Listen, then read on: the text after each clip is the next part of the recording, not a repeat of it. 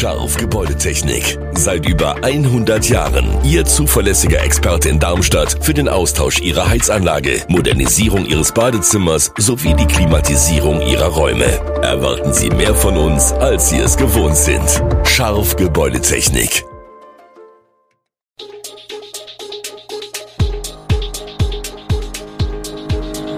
Gude, unser morgendliches News Update. Das Wichtigste aus Südhessen für Sie im Überblick. Guten Morgen aus Darmstadt an diesem 11. Oktober. Kassiererin verhindert Raub in Darmstadt. Das bringt der Fahrplanwechsel der Bahn dem Rhein-Main-Gebiet und Entwurf für Gaspreisbremse steht. Das und mehr hören Sie heute im Podcast. Ein Mann wollte am Montagabend gegen 20.25 Uhr einen Einkaufsmarkt in der Heinheimer Straße in Darmstadt überfallen.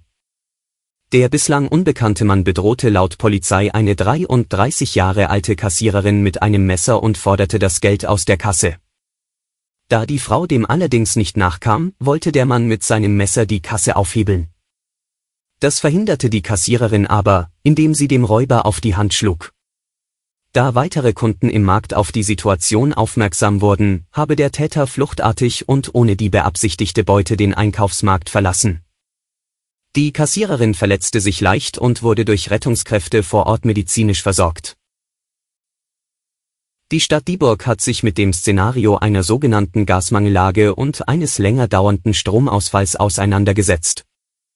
Erstellt wurde ein Vorsorge- und Hilfskonzept, in dem von der Bereitschaft der Feuerwehr über die Bereitstellung von Wärmeinseln bis hin zu Notstromaggregaten schon jetzt Vorsorge für den Ernstfall getroffen wird. Wir als Stadtverwaltung versuchen uns darauf vorzubereiten und Vorkehrungen zu treffen für den Fall, dass es zu Versorgungsengpässen bei Gas und Strom kommt, erklärt Bürgermeister Frank Haus. Von einer Gasmangellage betroffen wäre rund die Hälfte der Dieburger. Betroffene sollen vorrangig eine Unterbringung bei Verwandten oder Freunden in Betracht ziehen, so der Plan.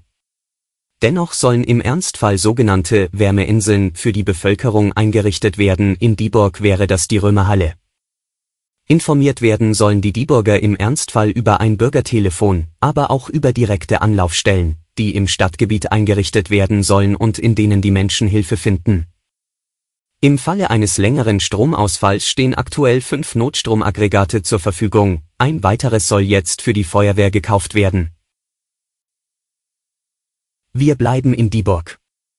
Bei einem Verkehrsunfall am Montagabend gegen 19 Uhr und 40 Minuten in der Rheingaustraße sind zwei Personen verletzt worden. Wie die Polizei mitteilte, kam es zu dem Unfall, als eine 23-jährige Dieburgerin mit ihrem Opel von der Fahrbahn abkam und in einen geparkten Renault krachte. Durch die Wucht des Aufpralls wurde der Renault auf einen weiteren vor ihm stehenden Renault geschoben. Der Opel der Dieburgerin überschlug sich und prallte dabei gegen einen entgegenkommenden Peugeot. Darin saß ein 48-jähriger Mann aus Otzberg. Der Opel blieb auf dem Dach liegen und die 23-jährige musste von der Feuerwehr aus dem Fahrzeug befreit werden. Sie wurde bei dem Unfall leicht verletzt. Der 48-jährige Peugeot-Fahrer wurde durch den Zusammenstoß ebenfalls leicht verletzt. Beide Personen wurden in umliegende Krankenhäuser gebracht. Insgesamt entstand ein Sachschaden von etwa 15.000 Euro.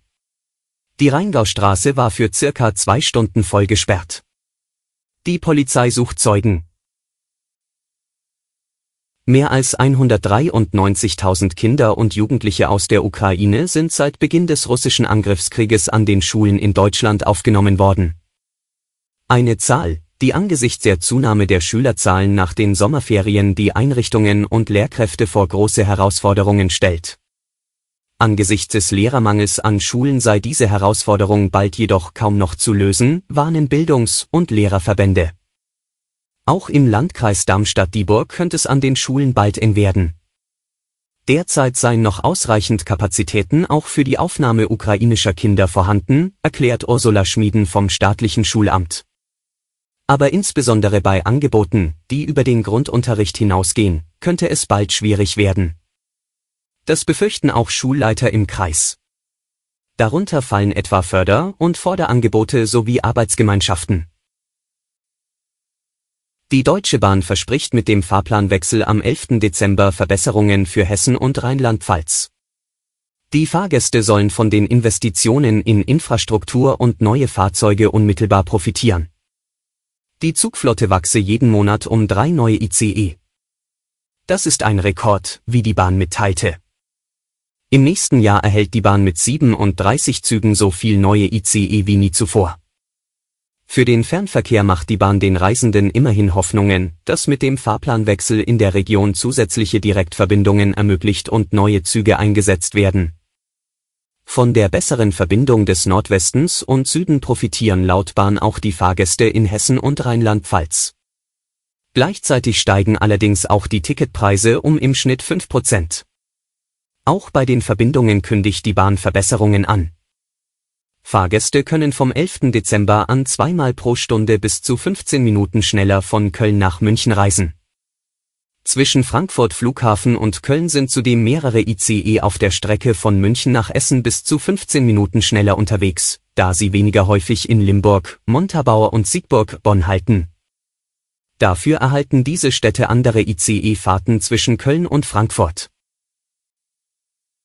Gestern wurde bekannt, wie der Staat die Bürger in der Energiekrise unterstützen will. Die Expertenkommission Gas und Wärme schlägt der Bundesregierung eine Einmalzahlung für Gas- und Fernwärmekunden für den Dezember vor. Die Einmalzahlung soll auf der Basis des Verbrauchs ermittelt werden, der der Abschlagszahlung im September zugrunde lag. Diese Einmalzahlung dient als finanzielle Brücke bis zur regulären Einführung der Gaspreisbremse, heißt es in dem Papier der Experten, das am Montag veröffentlicht wurde. Die Versorger sollen auf die Abschlagszahlung für Dezember für praktisch alle Haushalts- und Gewerbekonten verzichten und diese vom Staat erstattet bekommen. Die Abschläge für Industrie und Kraftwerke zur Stromerzeugung übernimmt der Staat nicht. Ab Anfang März 2023 bis mindestens Ende April 2024 soll in einem zweiten Schritt eine Gas- und Wärmepreisbremse greifen. Diese sieht für eine Grundmenge an Gas einen staatlich garantierten Bruttopreis inklusive aller auch staatlich veranlassten Preisbestandteile von 12 Cent pro Kilowattstunde vor.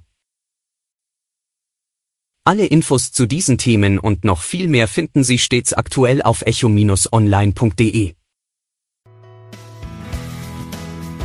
Gute Südhessen ist eine Produktion der VAM von Allgemeiner Zeitung, Wiesbadener Kurier, Echo Online und Mittelhessen.de. Redaktion und Produktion die NewsmanagerInnen der VAM. Ihr erreicht uns per Mail an audio.vam.de.